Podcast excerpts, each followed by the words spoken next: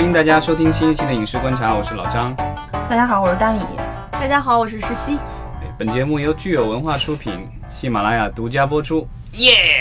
恭喜你口播终于溜了。对啊，我家对着镜子练。我觉得这个奖金离我越来越近了。可能是因为今天这个话题又是老张最爱的话题。对我们有几个永恒的那个话题，是一没话题就就聊立项和新片儿，永恒的催眠话题。对。这周又没什么新闻好聊了，OK，我们聊立项，然后让特别开心的就去打开了。没有，就因为现在已经到五月底了，然后呃四月份的这个立项的所有的项目基本上基本上都公布了，对啊，所以我们就是这个我梳理了一遍这个电影局的这个网站，挑出了这些片子和大家分享一下。好，第一个片子其实合拍片啊，这个其实我们聊戛纳的时候也聊了，就是说邪不压正，这个姜文导演的新片。啊，由华纳旗下的这个旗舰影业参与，对对。然后，所以呢，这个就是它现在已经变成了一个合拍片。所以，嗯，现在其实我的疑问是说，这个华纳参与了以后，是不是也会在啊海外去发行这样一部电影？而且不知道它的上映规模是多少。因为春节的时候，其实那个《唐人街探案二》，华纳其实在美国做了同步上映，呃，但是可能是小规模的一个放映，我不知道就是。呃，这个旗舰影业参与的这个邪不压正会不会在海外能够得到稍微大一点规模的上映？档期这两天也是宣布了，日子我没记住，反正就是夏天了。七月份我记得是。嗯嗯，好吧，大家大家都是记性不好的人，就看下一个吧。好，好，下一个也是合拍片，那讲的其实是真人真事了，片名就叫《签证》。嗯，然后他讲的就是说，在三八年到四零年期间，然后中国驻维也纳的总领事何凤山。然后为这个犹太难民发放签证，协助他们逃出纳粹魔掌的这个经历和故事，就是中国版的辛德勒名单嘛。对对对，这个这个人物肯定是说，就是他的贡献，其实好像从他拯救的人数上来说，并不亚于这个辛德勒。但是只因为这个，因为可能媒体的宣传的原因，所以因为辛德勒名单就是因为在斯皮尔伯格的导演的大这大导演的电影，然后得有德国奥斯卡奖，所以很多人知道。但是呃，咱们中国的这个辛德勒这样的一个人物，他其实没有得到过多的宣传，应该是一个主旋律的电影吧？嗯，肯定是。下一部也是一部合拍片。然后这个片名叫《宝莲》，哎，一听这个名字，我觉得大家能猜到一点点哦。对，它有神话色彩。叫宝莲，其实就宝莲灯的故事吧。对，然后也是讲一个少女男孩叫沉香，然后是半神、半人半神，然后发现自己的这个发现天降二郎，然后然后奴役了他的家乡白云城，然后还挑拨人族和妖族的这个关系，引发两族大战，然后沉香最后用爱和信任。团结两族人击败强敌。他既然有这个妖族，这个肯定应该是一个古装片。嗯嗯，但嗯，反正他和加拿大的一个公司合作，我不知道这个这个加拿大公司是真的加拿大公司，还是说海外华人注册的一个加拿大公司。嗯，不要最后变成了一个动画片就好。哎，不是不是，这个真人和动画的这个立项是分开来的。啊，你也是分开来放的哈。啊，对，这个这次这一期咱们聊的没有动画电影。OK，嗯。好，然后下一个就是也是大 IP 的一个电影了，对，古董局中局，哎，这个我很期待。对，然后是英皇的备案的这个片子，然后编剧里有郭子健，然后还有叫卓一谦，然后我在网上查了一下，这个好像郭子健也会作为导演。对，这个应该是很多听众应该如果读过这部小说的话，都知道他讲的是一个身怀剑骨奇迹的古董店的店主叫许愿，然后他是通过一个呃去追查追寻失踪数十年的一个稀世珍宝玉佛头，然后呃在这个追查的过程当中卷入了各种各样的阴谋，然后他如何使出浑身解数斗智斗斗勇，最后就是。呃，大概是终于就找到了这个宝物吧，大概就是这么一个故事。嗯，对我怎么觉得这个特别像。泰国的那个动作片的那个，就是找那个佛头的那个那个 Tony Jaa 演的那一套。找佛头的片子很多片很多都用过嘛，国典型的国宝片，中国一丢失国宝就是佛头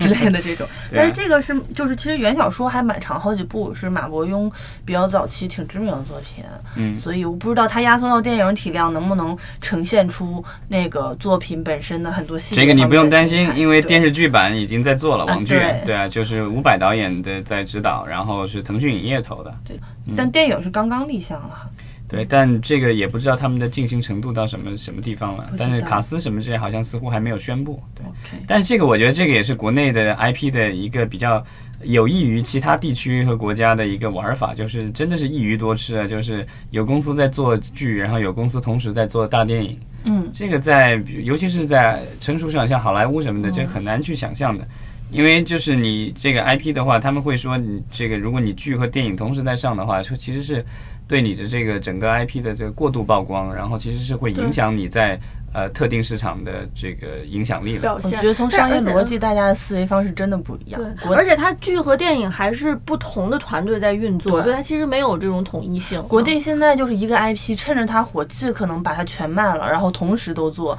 我听过，但这个就是我觉得就是就好像你在烧一根蜡烛一样的，你就对强火烧一下就烧光了。但是虽然你国内感觉好像烧得会认为很亮的无，所谓，因为感觉很多都是快销的逻辑，就是也不指望国内说有哪一个 IP 能够，嗯，比如说能像金庸这种 IP 一样子，就是可以持续多年都是不不灭的。因为最近的网文哈，就是很多其实本质上就是快消品，它就这阵子有话题性或者火了，可能大家都很担心这个风口不知道什么时候过去，所以尽快脱手的逻辑。我我听过最奇葩的哪一部我就不说了，就是网剧和电视剧还拆开了卖，然后电影还拆开了卖，动画片儿也拆开了卖，网大和电影还拆开了卖，就是它能拆都拆的碎碎的这种，然后去做，对。这个我觉得可能也是国内的这些制作方可能相对弱势吧，因为我觉得现在的一些知名作家其实特别的强势，就他们想怎么样就怎么样，而且他们可能在这个将来的改编当中还可以担任监制或者顾问这种，然后有有时候可以决定导演啊、演员或者编剧的人选，这个其实。呃，对制作方来说，我觉得就是一个很大的一个妥协了。当然，这个就在国外也有这样的情况，但基本上你得是这个，比如说《哈利波特》那种级别，你才可能有有这样的权利。但是在国内，就是有挺多的，我感觉有挺多的这种作家，这种所谓的巨星级的作家吧，有有这种、有这种就是权利去做各种各样的这个意见。咱们刚才说了半天 IP 哈，接下来呃，接下来一个呃立项电影其实是算是纯原创，片名厉害了，叫《银河补习班嗯，》，这一一听就是科幻的，对一听就。科那幻。他的那个备案单位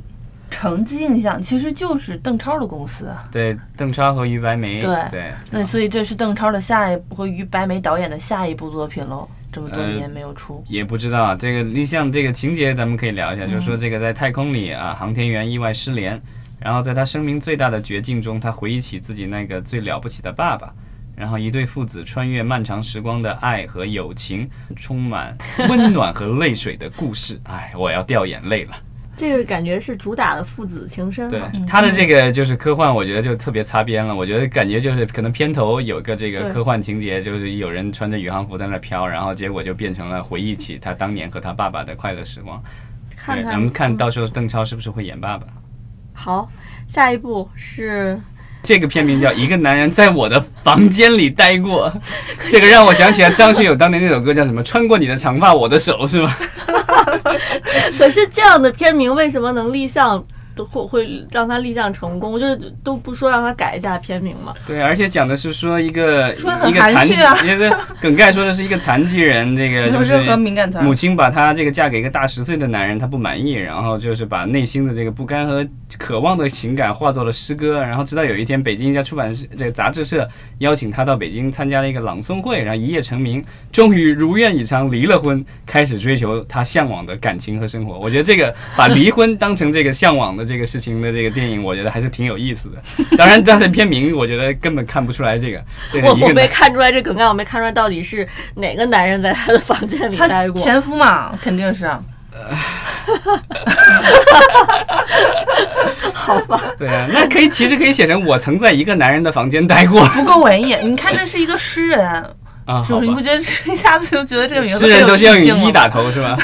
不是这个名字就很有意境。没有啊，因为因为这个这个编剧叫蔡朝辉，然后我还就特意去搜了一下他，我在想这个什么样的编剧能想出这样的片名来，然后结果我发现网上他的信息不多，但是他写的那个片名呢都一个比一个有特色。对啊，之前还有个电影叫《夏天只是一天》，这还行，挺文艺的。嗯、然后另外还有一个就是特别接地气的叫《我恨异地恋》。可能那个名字是制片起的。嗯，好吧，期待这部电影的上映。对，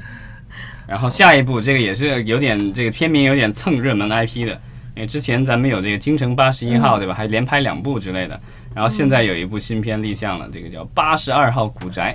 一听就恐怖片了。对，应该就是八十一号旁边的那个宅子。对，隔壁隔壁邻居也出事儿了。对，对，基本上也是啊，感觉好像也是有有什么，也是民国戏，然后也是有有人死，然后配婚干嘛的各种东西，大各种呃诡异事件吧。对嗯，鬼片嘛，啊，希望这个票房大卖啊首先希望它能上吧，这种鬼片儿。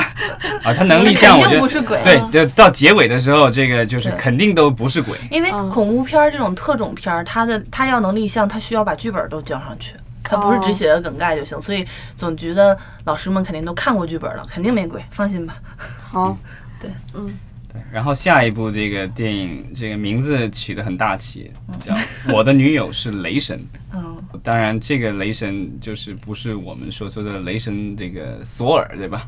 然后就是说这个，雷是吧？对，嗯、这个啊我就感觉这个真是雷神，对真是雷神它，是一个这个奇幻的这个电哦，影，奇幻的，就是女雷神嘛。哦，我们这主人公是小翠，小翠在生活当中似乎是一个经常受欺负的啊，被这个什么地痞流流氓对对纠缠的。但是其实她真实的身份是天上的雷神。对，然后有两个小哥帮了她，这个但是那帮地痞又又陷害这三个人，然后最后几个几个人齐心协力，然后粉碎了地痞的阴谋，然后小翠呢这个返回了天宫，啊，这剧情太直男癌了，对，就是人家好歹是个雷神，然后还要要让两个兄弟俩去帮忙。这会不会是个网大呀？网大现在也要立项的。对这个，其实我觉得就是这些看起来稍微有点奇葩的，就说不好，就是网大立项对，有可能就因为就像前段时间咱们聊过的那个，呃，在戛纳期间，爱奇艺卖出的一个网大，那个叫什么来着，《黄飞鸿之南北英雄》。嗯，对啊，那个其实这两天那个就在网上点击率还挺高的，然后分账也还不错。嗯然后它，我记得我我就点开了看了前面几分钟，它确实是有龙标的。对对啊。网大现在也要求立项，而且我知道有好多网大他会提前立了项，万一拍完了之后，没准也还能走走院线呢。对，至少就是可以走个首映礼什么之类的。因为之前就有网大因为在电影院里走了首映礼，嗯结果就被电影院被罚了，因为他根本没有龙标，理论上来说是不可以在院线里播放的。对。商业院线不可以播放没有龙标的电影，所以就是说，如果你想做一个网大，又想在这个走走红毯，然后能够在院线里放一下的话，那必须得拿这个走这个审查的流程了。嗯哼，可以下一步，下边这个是个神神片儿哈，就是嗯，这个是属于从。从网友的狂欢到呃我们的这个影视影视剧屏幕上，嗯，对，就是从此我们的网友们发现又有了一条发家致富的路哈。对，这故事就是说，就这片名先说一下叫什么？淑女的品格，估计大家在各种社交媒体上已经看到对，当。时就是有袁泉、陈数、俞飞鸿，还有一个是谁？四个熟女的一个混剪视频。对，这个其实就是呃，在今年的妇女节到来之在际 B 站上，对，然后有一个网友，然后这个叫什么丧不二，嗯开了个脑洞，建议拍一部这样的这个电影，叫《淑女的品格》，嗯然后讲述四个不婚主义大龄女青年的四十岁生活。然后他的这个提议，就是好像引起了网友的广泛支持。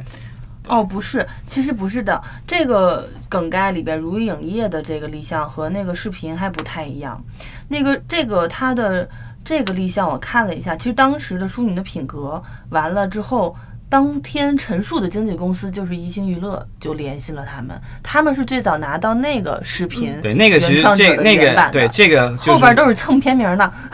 啊、无所谓。但是这个片名，我觉得就我觉得就是。所谓了。对，我觉得就是当年那个网友可能没有注重一个事情，就是说赶紧去把它给注册下来，商标或什么之类的，对吧？把它给注册下来，就没有其他公司能蹭了。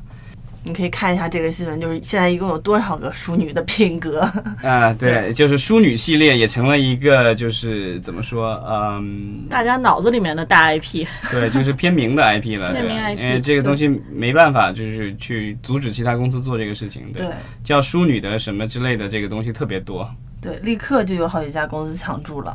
对啊，然后这个咱们这次看的这个电影的立项是叫《淑女的》，也是叫《淑女的品格》，然后是如意影业这个、嗯牵头做的。呃对，然后还有一个叫火龙果影视影视制作有限公司的，对，然后其实也是讲四个大龄女青年住在一栋大房子里，嗯。然后她们对爱情盲目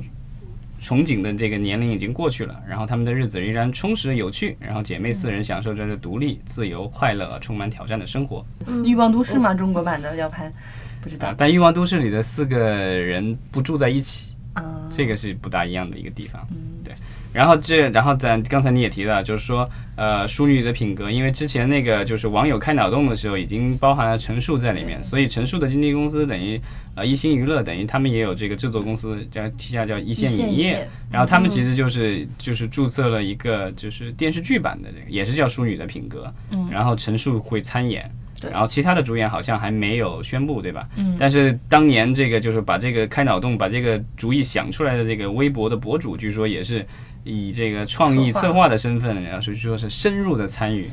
项目创作。真是我们的那个影视公司的开发部和策划部门，真的就是觉得以后以后我觉得就是大家去掉了。开发的时候，就是说多去微博上刷一刷，然后看看什么东西热门，然后跟什么评论激烈，对吧？然后咱们看下一个，下一个是呃一个应该是呃藏族题材的一个电影，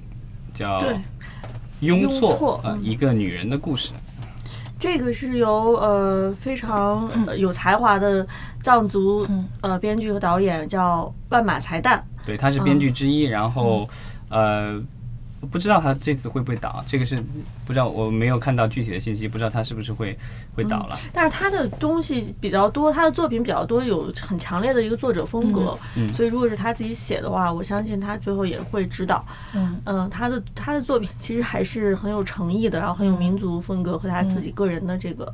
艺术的风格的。对他这个情节说的是是一个呃美丽的藏戏演员，然后结婚了，然后但但是新婚的甜蜜还没有褪尽，她就发现这个丈夫出现了这个很多古怪的行径。我觉得应该是一个一个文比较文艺的电影。嗯然后咱们可以看下一个，对，下一个就是也是一个科幻的这个制作。然后从梗概上来看的话，感觉是一个大片儿，大大制作了。对啊，这个片名叫《太空行动》，一听就很大气。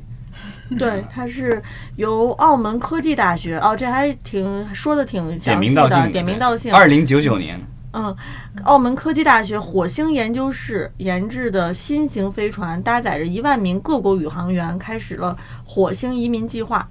然后在航行的呃，在这个飞船航行的过程之中，被突然出现的虫洞吸入，对，然后呢消失了。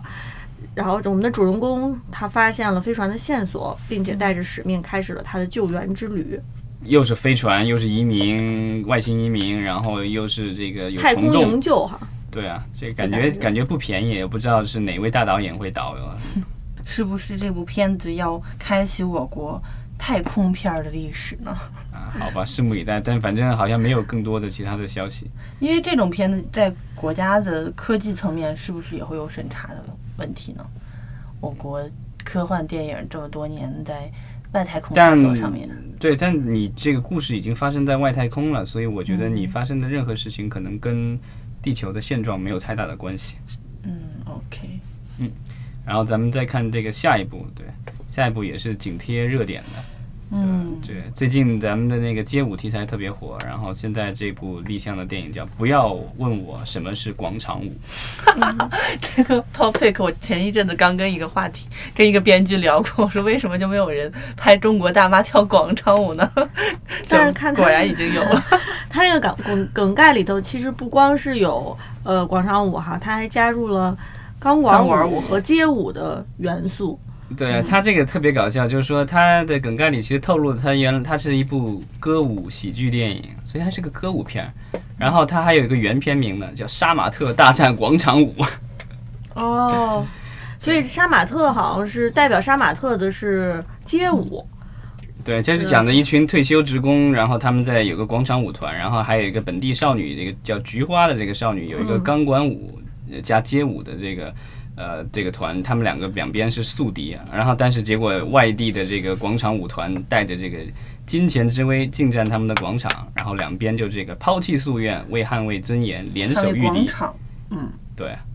这个反正我觉得也是挺有意思的。嗯，大妈的广场不容侵犯，对，但其实这个就是广场舞的这个东西，其实它是以呃有有很多的这个公司和企业其实是在利用它的商业价值。之前我就看到过一个采访，就是说在某个城市的这个呃一个广场，然后有很多大爷大妈跳舞，然后他们经常会参加各种演出啊，干嘛的？因为就是真会有人请他们去，但他们需要那个赞助嘛，有服装有什么的。结果赞助他们的就是旁边的一家，我忘了是交通银行还是什么之类的营业所。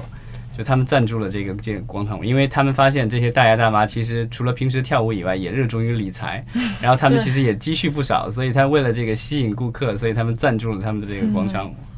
不错，挺会做生意哈。嗯，好，下一步这个是呃叫地球上的星星，嗯，是孔雀山这个立项的。对对，之前他们一直是做这个印度的批片的这部引进，也是改编了那个阿米尔汗的那部《地球上的星星》。啊，应该应该是改编的，就是说这个一个患有读写困难症的城市少年，然后在父母以及农村大伯和身边朋友的不断帮助下，嗯找到自信，重拾快乐，并感悟到亲情的故事。这个感觉还是挺符合这个印度电影的那种感觉的。就是原来那部阿米尔汗的早年的《地球上的星星》，有一个小孩子，然后的完全的翻拍。嗯，好然后咱们再看这个下一步，九山女人哦，这一部是由上海阿里巴巴影业有限公司备案的。对，而且这部的情节里面，既就是电商扮演了一个非常重要的角色，因为他在讲的是说一个乡村女孩，然后负气离家去打工，然后七年后接到父亲去世的噩耗，然后她就返乡这个守丧，然后重新感受山里的人和情，然后也经历了一场山江滞销的这个风波。嗯，然后当电商下乡遭到村民的质疑和反对的时候，周燕决定啊决心帮助大家，最终与家人和解。所以他就感觉是这个送电商下乡的这种感嗯，觉。就是说让保守的或者封闭的，就是人民接受新科技，是吗？对，让山区人民也走上电商致富的道路。